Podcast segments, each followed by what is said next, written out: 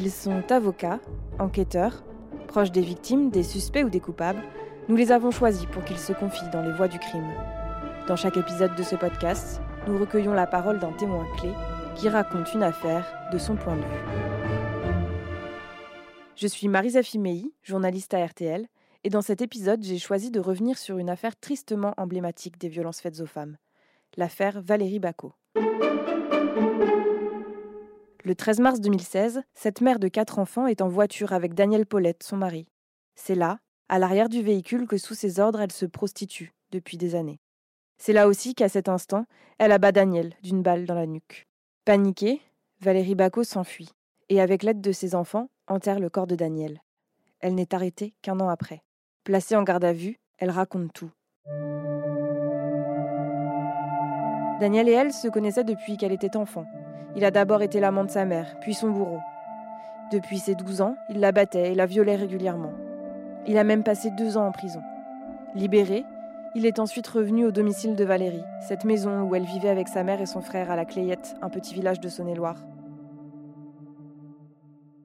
La prison n'a pas calmé Daniel, c'est même devenu pire. À 17 ans, Valérie tombe enceinte. Sa mère ne lui laisse pas le choix, elle doit aller vivre avec lui.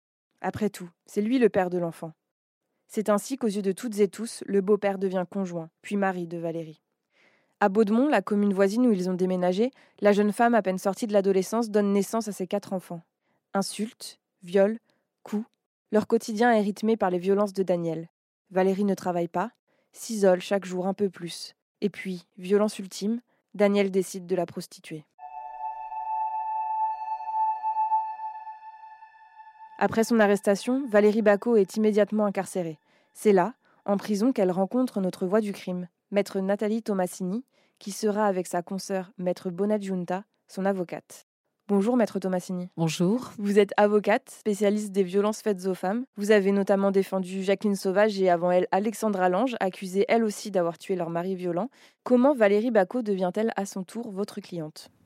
C'est une jeune femme qui euh, avait euh, inscrit ses enfants dans la même école que Valérie Bacot, qui en fait nous a contactés et en nous disant qu'elle s'en voulait énormément parce qu'elle n'avait rien fait. Elle n'était pas allée vers cette jeune femme à la sortie euh, de l'école lorsqu'elle la voyait avec ses enfants et que lorsqu'elle avait appris ce qui lui était arrivé, elle s'en était sentie en tant que femme, en tant que citoyenne responsable.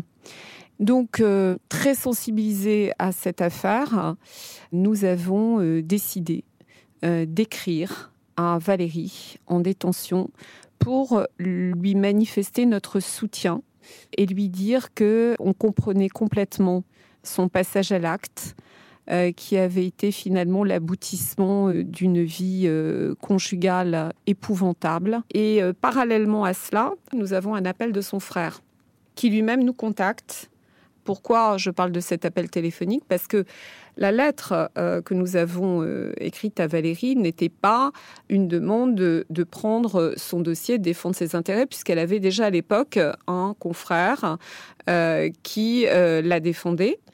Et c'est son frère qui euh, l'a décidé à euh, finalement confier son affaire et la défense de ses intérêts au cabinet. Quelle impression elle vous fait la première fois que vous la voyez? Valérie, euh, quand on l'a vue, on a eu l'impression qu'on ne voyait pas une femme et une mère de famille de quatre enfants, mais une petite fille. J'ai eu tout de suite le sentiment qu'elle avait arrêté de grandir à 12 ans lorsqu'elle s'est fait violer pour la première fois par euh, son beau-père. C'était une petite fille avec des grands yeux bleus, très inquiet, qui cherchait euh, à la fois notre regard et qui détournait aussi le sien parce qu'elle avait peur, elle avait peur de nous faire confiance. Euh, ça a été difficile, il a fallu l'apprivoiser. Valérie était persuadée qu'elle méritait de rester enfermée en détention à perpétuité. Elle se sentait terriblement coupable d'avoir tué le père de ses enfants. Et euh, donc déjà, il fallait euh, lui faire comprendre que ce n'était pas elle la coupable. A-t-on le droit de tuer son conjoint violent? L'affaire Jacqueline Sauvage a été au cœur de nombreux débats ces dernières années. Cette femme avait été jugée pour avoir assassiné son mari. Elle est aujourd'hui libre après avoir été euh, graciée ses avocates viennent de prendre la défense d'une autre femme. C'est une information que RTL vous révèle ce matin. Valérie a 37 ans. Elle est donc en prison depuis euh, deux mois pour le meurtre de son mari. Bonjour Jean-Alphonse Richard. Bonjour. Les deux affaires se ressemblent. Celle-ci serait même encore plus grave. Oui, c'est ce qu'affirment ses avocates. Maître Bonaggiunta et Tomasini indiquent qu'on est ici bien au-delà de l'affaire sauvage qu'elles avaient fait éclater. Euh, depuis 14 ans, des coups, des viols et même une obligation à se prostituer. Euh, cette mère de quatre enfants a raconté un calvaire aux enquêteurs, l'emprise dans laquelle elle vivait, sa dépendance financière. Si elle a tué son époux, Daniel, 63 ans, chauffeur routier, d'une balle dans la tête, c'est qu'elle craignait que celui-ci s'en prenne à leur fille unique, maître Nathalie Tomasini. L'affaire, euh, pour nous, est emblématique, encore une fois, de ce que vivent les femmes victimes de violences conjugales, de l'emprise de cet homme qui l'a traitée euh, comme une esclave.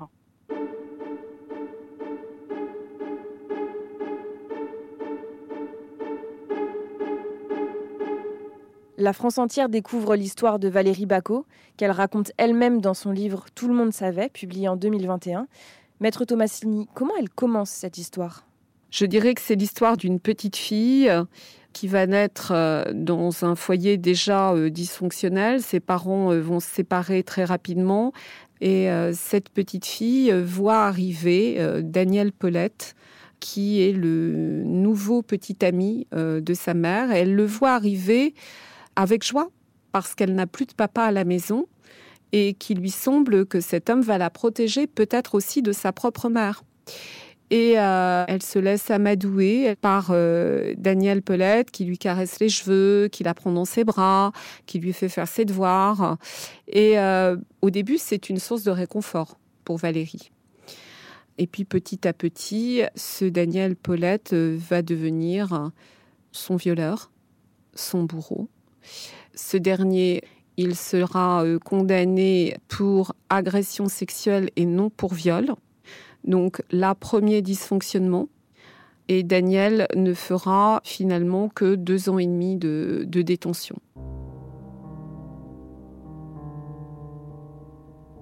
Après avoir purgé cette courte peine, Daniel Paulette revient à la maison et le calvaire recommence. Valérie tombe enceinte, elle a 17 ans. Qu'est-ce qui se passe ensuite? Lorsqu'elle tombe enceinte, on pourrait croire que euh, sa mère va chasser Daniel et essayer de protéger et d'aider sa fille. Pas du tout, il n'en est rien, c'est exactement le contraire qui va se produire.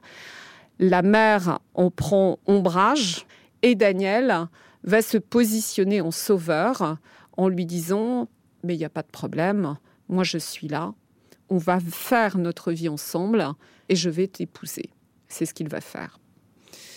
Jusqu'au jour où, ultime violence, Daniel Pelette euh, va lui imposer de se prostituer sur des aires d'autoroute. Imaginez euh, ce qu'elle a pu endurer. Une clientèle euh, d'hommes aussi violents, avec un Daniel Pelette qui regarde les ébats de sa femme avec ses clients, on est à un niveau d'emprise et de contrôle incroyable. En fait, il est comme un réalisateur de, films pornographiques où il écrit presque un scénario à l'avance, des répliques, des gestes, des postures qu'il ordonne à sa propre femme d'accomplir. Donc euh, Valérie n'est plus finalement qu'une marionnette. Et qu'est-ce qui va finalement mener Valérie Bacot à tuer Daniel Paulette? C'est-à-dire qu'un soir, Daniel euh, lui fait part du fait qu'il souhaite qu'elle ait un rapport tarifé avec un client qu'il connaisse, qui est un client extrêmement violent. Et euh, déjà, Valérie est très inquiète de cette passe future. Et le, même soir, sa fille est apostrophée par son père. Ce dernier va lui demander euh, comment elle est sexuellement. Et euh, la petite ne comprend pas cette question. Et elle va s'en ouvrir à sa mère. Et euh, elle, Valérie, euh, elle va comprendre tout de suite. Ça n'a fait qu'un tour dans sa tête. elle s'est dit, après moi, ce sera ma fille. Et là, elle se dit hors de question. Bah là, c'est pour elle, c'est le, pire. C'est le pire qui puisse arriver. Et, ça, elle va le ruminer euh, toute la nuit. Le lendemain, que se passe-t-il? Elle doit préparer les effets personnels, c'est-à-dire sa tenue de travail, euh, suggestive pour le moins, choisie d'ailleurs euh, par Daniel Pelette. Et euh, il y a une espèce de sac plastique, un sac poubelle, où il y a également des ustensiles sexuels qu'elle doit emmener avec eux. Et dans ce sac plastique se trouve également une arme qui se trouve être l'arme de Daniel Paulette. Cette arme, elle a toujours servi pour se protéger d'éventuels clients violents, puisque bien sûr, euh, sur des aires d'autoroute, on ne sait pas qui on peut rencontrer. Et cette arme leur servait d'arme de protection. Cette arme, Valérie va s'en servir. Après la passe extrêmement violente, Daniel Paulette lui crie dessus, et là, tout explose. D'ailleurs, elle ne se rappelle de rien d'une manière très précise. Elle se rappelle de son, du coup de feu. Elle se rappelle d'une odeur de poudre.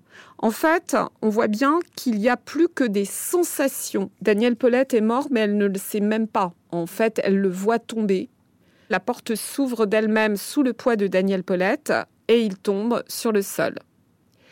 Elle a tellement peur, elle est encore nue, elle prend le volant, et elle se dirige vers le, seul homme, entre guillemets, euh, qui semble être protecteur pour elle, qui est le petit ami de sa fille.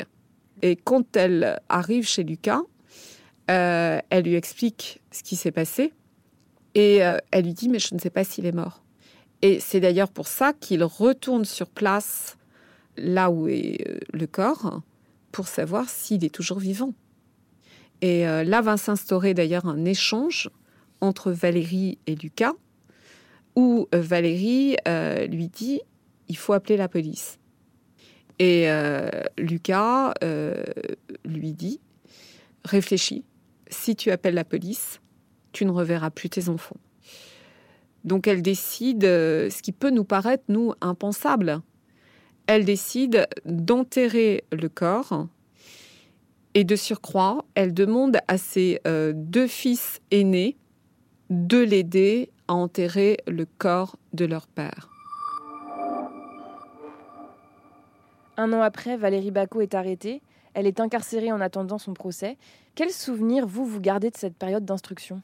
En ce qui concerne euh, la reconstitution euh, des faits, Valérie répondait aux policiers, aux juges d'instruction et expliquer avec beaucoup de minutie tout ce qui s'était passé. Mais c'est après, avant de repartir euh, en détention, qu'elle s'est vraiment effondrée. Parce qu'il y avait aussi le fait d'avoir vu ses enfants, d'avoir vu Lucas, comme ils étaient avant qu'elle soit mise en détention, euh, qui l'a remuée. Euh, elle a tenu bon, elle a été actrice dans cette reconstitution, elle a donné tous les détails, et après elle s'effondrait. Comment vous préparez ce procès du coup? C'est quoi la stratégie? Qu'est-ce que vous lui dites à Valérie Bacot? Dans un premier temps, euh, c'est extrêmement important qu'elle soit avec nous parce que un avocat seul, il peut rien faire. Euh, je dis toujours à mes clientes, on est une équipe. Donc, euh, il faut lui faire comprendre que non, sa place n'est pas en prison. Il faut lui faire comprendre que le seul coupable de tout ce qui est arrivé, c'est Daniel Paulette. Après, que plaider? Bien sûr, on peut plaider ce qu'on appelle les circonstances atténuantes, c'est-à-dire le dossier, l'histoire de Valérie Bacot, avec euh, toutes les ignominies dont elle a été victime, et demander la sanction la plus clémente à la société, en l'occurrence euh, à l'avocat général. Ou alors, on peut tenter de la faire purement et simplement acquitter, et la question s'est posée sur quel fondement ça ne pouvait pas être, comme dans nos deux précédentes affaires, la légitime défense. Pourquoi? Parce que la légitime défense, il faut un acte d'attaque initial et ensuite un acte de défense qui soit concomitant Donc là, on n'avait rien de tout ça, on n'avait aucun critère, aucun élément pour nous permettre de nous fonder sur la légitime défense pour faire acquitter Valérie Bacot. Donc, je réfléchis à un autre moyen d'évoquer l'irresponsabilité euh, pénale de Valérie. Et j'étais à l'époque en train de travailler avec Valérie Boyer, sénatrice, euh, sur une proposition de loi euh, visant à expliquer que les femmes qui avaient été battues pendant des années par leurs compagnons violents, en fait, étaient atteintes d'un syndrome de femme battue et, par voie de conséquence, voyaient leur discernement aboli. Donc je me dis, on est parfaitement dans ce cadre-là. Euh, on va donc plaider l'abolition du discernement. Aidé en cela par le fait que l'expert psychiatre, dans le dossier, avait retenu l'altération du discernement de Valérie Bacot. Mais donc vous, c'était un degré au-dessus, c'était l'abolition. C'est ça. Parce que l'altération du discernement, c'est euh, constitutif d'une circonstance atténuante. C'est-à-dire que ça diminue le quantum de la peine. Alors que l'abolition du discernement, c'est une cause d'irresponsabilité pénale qui entraîne l'acquittement. Vous dites que Valérie Bacot n'était pas consciente lorsqu'elle a tué Daniel Paulette, mais est-ce qu'elle l'avait prémédité? Bien évidemment, j'ai plaidé qu'il n'y avait pas eu de préméditation. Pourquoi? Puisque cette arme était dans la voiture, comme elle l'a souvent été préalablement, pour effectivement qu'il puisse se protéger le client ne va pas venir immédiatement. Donc, on voit bien que il va s'écouler à peu près 20 minutes où Valérie va rester seule avec Daniel Paulette dans la voiture. Si véritablement elle avait eu l'envie, le souhait de tuer Daniel Paulette, elle aurait pu le faire pendant ces 20 minutes où elle était seule avec lui. Et c'est pas du tout ce qui s'est passé. Ce qui s'est passé, c'est qu'après la passe où Daniel Paulette a été absolument odieux, là, en fait, elle ne sait même pas le raconter. Il y a eu une espèce de fulgurance, un choc émotionnel terrible, une explosion de la mémoire traumatique, c'est-à-dire que toutes les violences qu'elle avait accumulées et subies pendant toute sa vie ont explosé d'un coup et d'un seul, à la suite de cette énième violence, c'est-à-dire la passe violente et les violences verbales de Daniel Paulette. Euh, c'est véritablement une porte dans votre cerveau, une porte qui était fermée, euh, où vous aviez accumulé les souvenirs des violences, elle n'y pense plus, et à un moment donné, il y a une énième violence qui fait que cette porte explose et que tout part et que là, on a un passage à l'acte. Devant la cour d'assises, vous plaidez donc l'abolition du discernement de Valérie Bacot. Quel souvenir vous gardez du premier jour d'audience en juin 2021 La tension est extrême. Euh, on a la vie de Valérie entre nos mains. Euh, on a une pression euh, colossale, à la fois de la famille, parce qu'on a rencontré les enfants. donc on veut rendre cette maman à ses enfants, déjà. Elle écrit un livre avant son procès. un comité de soutien se constitue, s'organise. Il y a une pétition qui est lancée sur les réseaux sociaux. Donc, indépendamment de nous, parce que là, euh, on n'est pas du tout à l'initiative de tout ce qui s'est passé. Nous, on contacte la presse, mais derrière, les réseaux, le comité de soutien aussi répond à la presse. Donc, euh, on n'est pas partout. Vous avez l'impression qu'il y a une partie de l'affaire qui vous échappe? Ah, totalement. Et c'est très difficile parce qu'un avocat doit avoir vraiment un lien extrêmement étroit avec sa cliente. Or là, Valérie Bacot, elle était happée par plusieurs formes à la fois de, pression, d'aide aussi, mais de discours qui parfois pouvaient être divergents. Par exemple? Par rapport à notre stratégie euh, de défense, Certains euh, pouvaient euh, penser que plaider l'abolition du discernement, c'était risqué. Euh, de la même manière, j'ai souhaité assigner en responsabilité l'État dans la foulée. Tout le monde n'était pas d'accord en disant ça peut lui porter ombrage, on peut estimer que après tout elle est coupable, elle n'a pas attaqué l'État, etc. donc oui, c'était compliqué. On n'était pas sereine du tout, et pourtant ça l'a fait.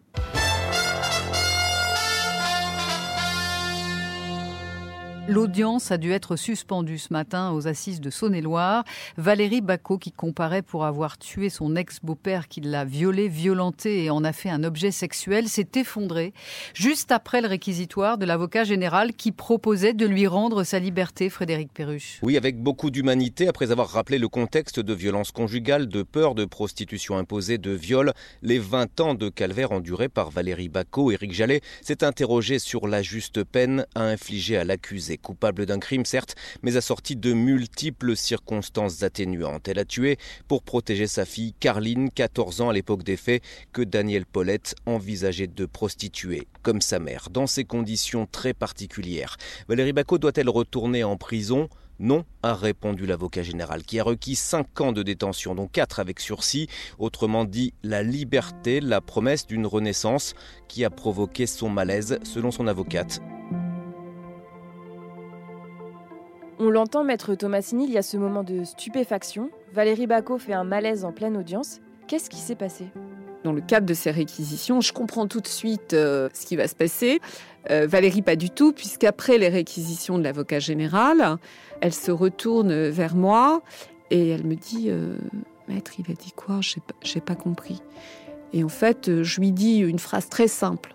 je lui dis Si la cour le suit, vous sortez.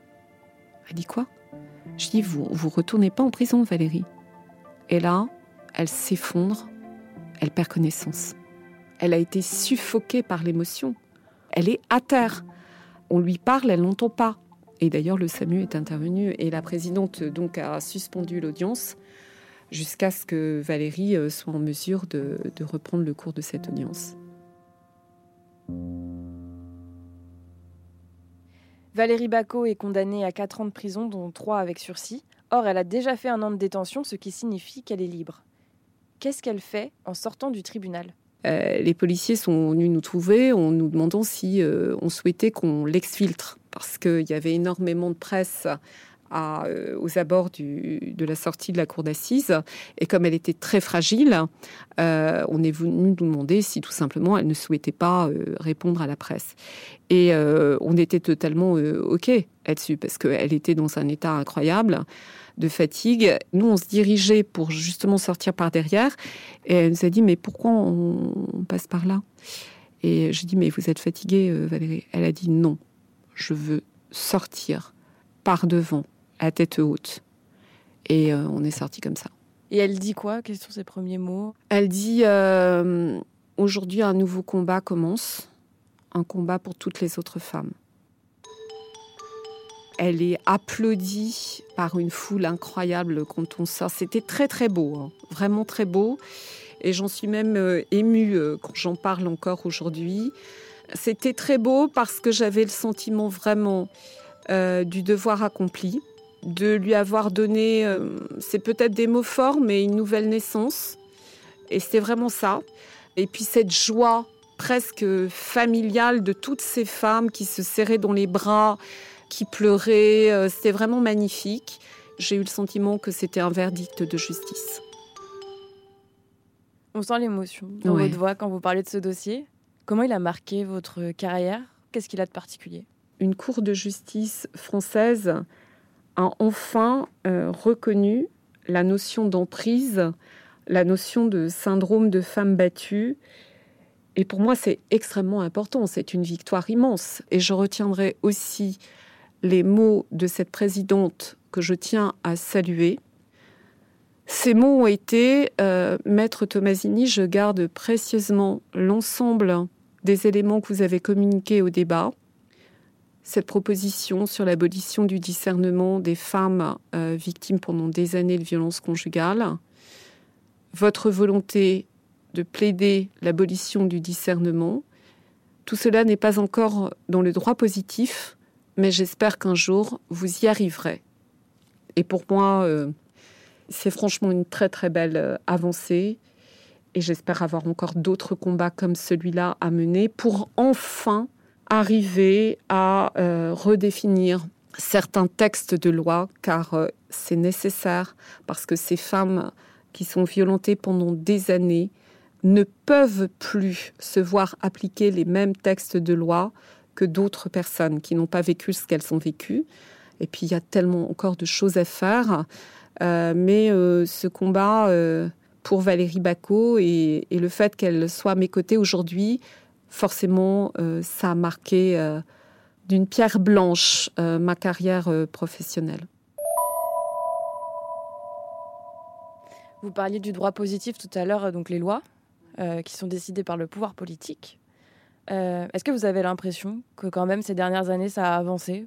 En réalité, ce qu'il faut, c'est qu'il y ait une réelle volonté politique. Si on veut, on peut. Il y a aussi une nécessité euh, de moyens, j'entends financiers, une nécessité euh, d'effectifs conséquents qu'on n'a pas. Euh, il faut à la fois travailler en amont, donc la formation, et après coup aussi, il faut une radicalisation des sanctions. Donc, il faut vraiment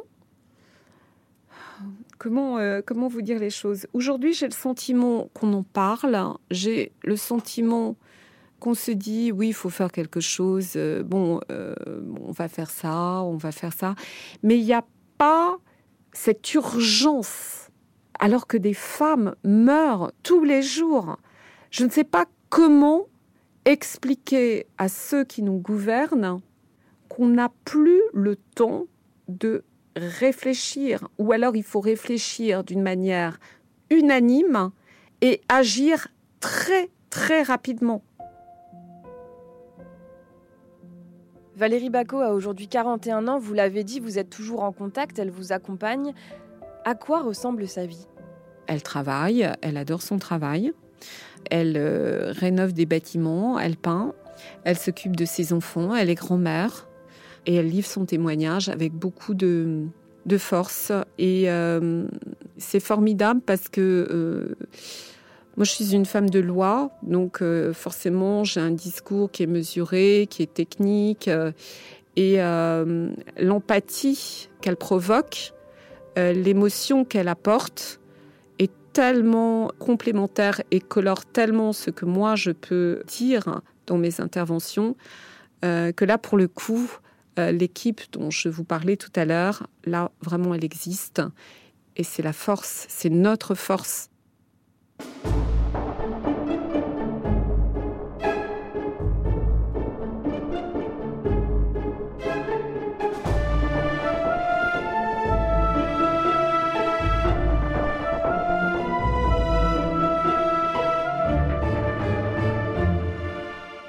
Vous venez d'écouter l'épisode des Voix du crime consacré à l'affaire Valérie Bacot avec son avocate maître Thomasini.